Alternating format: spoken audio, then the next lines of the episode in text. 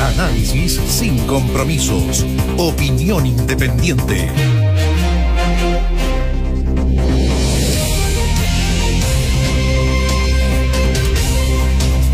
¿Qué pasa en salud?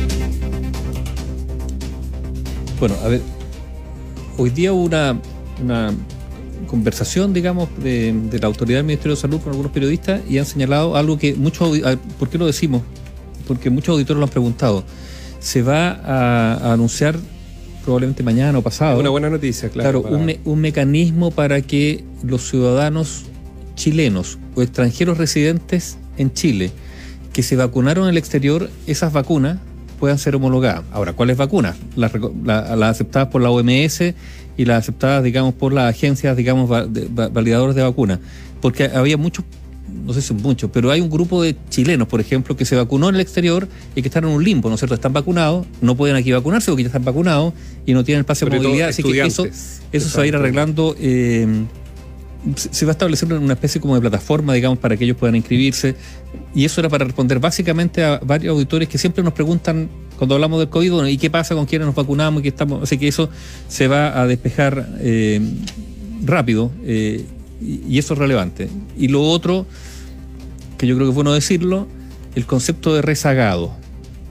Sí, porque, ¿qué, solo, porque si me dice a estas alturas del rezagado es la persona que no fue a vacunarse con la segunda dosis, no, eventualmente no. podríamos pensar el, eso. El rezagado es el que es? no se fue a vacunar cuando le correspondía su primera dosis, vale decir que no se ha puesto no se ha puesto la primera dosis cuando le correspondía. O sea, que técnicamente por lista tenía un lugar en la fila y no Hace la ocupó. tiempo y no lo ocupó. Ya.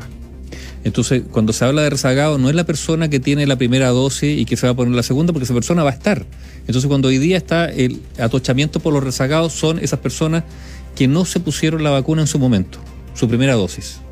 Ahora, aquí entramos ya a las interpretaciones. ¿Por qué hoy día hay rezagados que están, digamos, empujando en la fila? Porque el pase de movilidad les da ciertas libertades a las cuales aspiran. Yo claro. creo que también está eso. Que era el incentivo, perdón, era el incentivo que se buscaba con. Sí, que era algo. Oye, y lo otro respecto al no, tema de, Pfizer, bueno, hemos sabido que eh, se han registrado eh, problemas, no solo aquí en todo el mundo, por, por la, eh, la, la, entrega, digamos, programada de vacunas. mañana llegan 200, casi 300 mil vacunas de Pfizer y por lo tanto la próxima semana, semana también algo similar. Eh, y por lo tanto debería empezar a restablecerse el stock o, o, el stock básico, digamos, para, para volver a la normalidad en la inoculación de Pfizer. Eso es lo que se puede decir. Ya, yo creo que el pase de, eh, o reconocimiento de las vacunas en extranjero es un tema que ha, ha, dado vuelta porque hay jóvenes que estaban estudiando, que se habían vacunado en, tanto en Europa como en Estados Unidos y querían regresar al país o al menos durante las vacaciones de, de sus mismos estudios y no lo podían hacer. Eso por un lado. Lo otro, el impuesto específico, que es uno de los debates, y el, el MEPCO, que es el sistema cómo se regula para que esto se pueda reducir. Hay un tema relevante con el impuesto específico. A ver, despejemos algunas cosas que son obvias, ¿no es cierto? El impuesto específico en algún momento se dijo que era intransitorio y, y, convirtió, y se convirtió en permanente, como ocurre con tantas cosas, ¿no es cierto? Que era para construir carreteras y apoyar, Está digamos, bien. la infraestructura vial. Exacto. Eso era. Entonces, es como, como el alza del IVA, ¿no es cierto? En algún momento se, se iba a subir después el IVA. en 2010 con y, la reforma tributaria. Y después para, se iba a bajar. Sí, y para la reconstrucción. ¿Por qué? Porque el Estado Perdón, ¿puedo decir algo más? Sí. Las autopistas que se iban a pagar los costos que, paga, que, que pagamos los chilenos. Se, claro, y que después volvían al Estado, el Estado la iba bueno, a mantener. O, o, que, o que incluso, o que después la, la, nueva concesión es para mantenerlas, claro, digamos. pero no pagando la construcción nuevamente del bueno, eso, la pseudo construcción, sino que también. y eso es importante tenerlo en cuenta porque el porcentaje que es de impuesto directo al Estado de lo que se paga en el peaje bueno, no va todo a la autopista. No, va, a ver, yo te diría la mayor parte va al Estado. ¿Por qué? Porque por definición él o los estados son siempre glotones. Se acostumbran a recibir. Y cuando persiguen un pedazo de la torta, después no quieren dejarlo. Entonces, ¿qué ocurre? Aumenta el IVA y el Estado se acostumbra a ese ingreso, aunque, aunque diga, mira, este es un ingreso aunque sea transitorio. Este va a ser mm. transitorio. No, no, pero se acostumbra a gastarlo y ahí queda.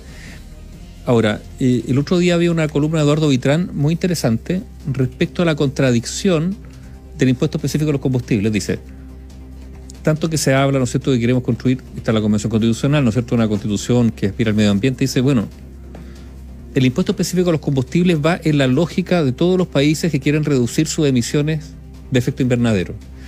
para decir, a poner un aumento a esos, a, esos combustibles es justamente para desincentivar su uso. La idea es que se usen menos motores a combustión. Ahora, podría haber en contrapartida, no sé, subsidios para la compra de vehículos eléctricos. Pero yo al tiro advierto, ¿y qué va a pasar con las baterías de los vehículos eléctricos? Porque, claro, están recién empezando los vehículos eléctricos. En, cinco o en siete años más, el problema va a ser qué se hace con esas baterías. Bueno, dejo eso ahí al margen. pero Respecto a los combustibles. Se, incentiva, se incentivan otras formas pero independientes del combustible. Claro, respecto el impuesto específico de los combustibles tiene una lógica también para desincentivar su uso, independientemente en qué se usa el impuesto, si está. Pero en Chile eso no. Pero, a ver, pero hoy día hay un debate donde mucha gente quiere una, una economía verde, ¿o no? Bueno, lo que hacen los países que avanzan hacia economías verdes es poner impuestos altos a Sí, para, la, a, los combustibles fósiles. Sea obligatoria en definitiva, o, en definitiva sea de una obligatoriedad porque sale más caro, claro. Sale más caro. No, tengo otra opción que esa. Es como los cigarrillos. ¿Cómo se desincentiva el consumo de cigarrillos? Se le pone un impuesto más alto. Con los alcoholes ocurre lo mismo. Y algunos dicen, bueno, en los combustibles es la misma lógica. Algunos dirán, mira, es más esencial, lo que sea.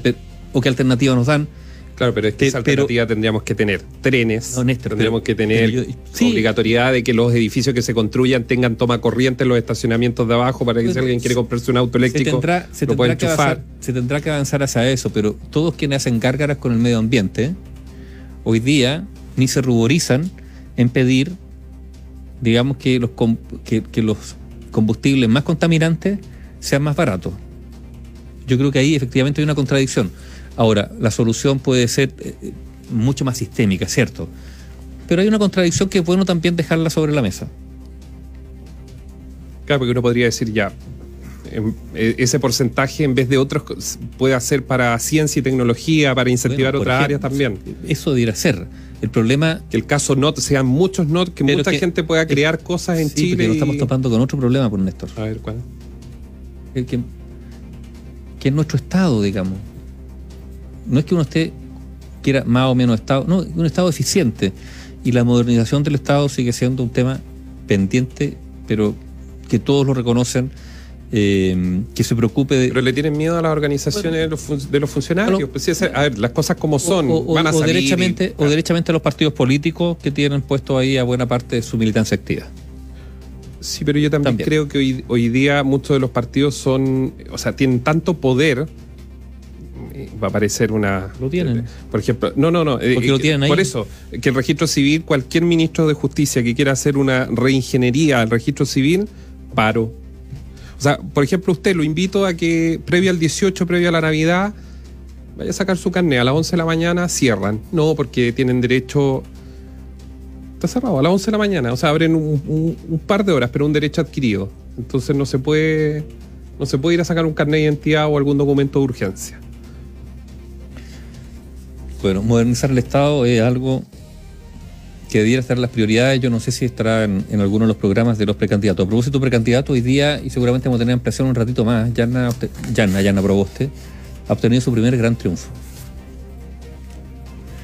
Ha logrado una declaración de los comités de oposición del Senado, y ahí se incluye no solo su partido, la democracia cristiana, se incluye también el comité del Partido Socialista, del PPD, del Frente Amplio, Juan Carlos Latorre, y de los independientes, Bianchi at Hall, como se dice, ¿no es cierto? Diciendo que ella lo hace muy bien, que la mesa es fantástica y que por lo tanto ella debiera seguir a la cabeza del Senado, lo que algunos sectores le pidió, como Carlos Maldonado, o sea que no obtuvo por lo tanto el respaldo, Carlos Maldonado, o como el Partido Socialista, por lo tanto tampoco el respaldo eh, Paula Narváez de sus senadores, que dicen que eh, la ventaja de Yana Proboste como precandidata, manteniendo además la presidencia del Senado en términos de pre-campaña o campaña, es gigantesca. Bueno, hoy día Yana Proboste ha logrado esto que su, podríamos decir, primer gran triunfo en campaña, de todas maneras. O sea, tiene, claro. Respaldo de toda la oposición para que siga a la cabeza del Senado, aunque esté en campaña. Información independiente. Opinión independiente.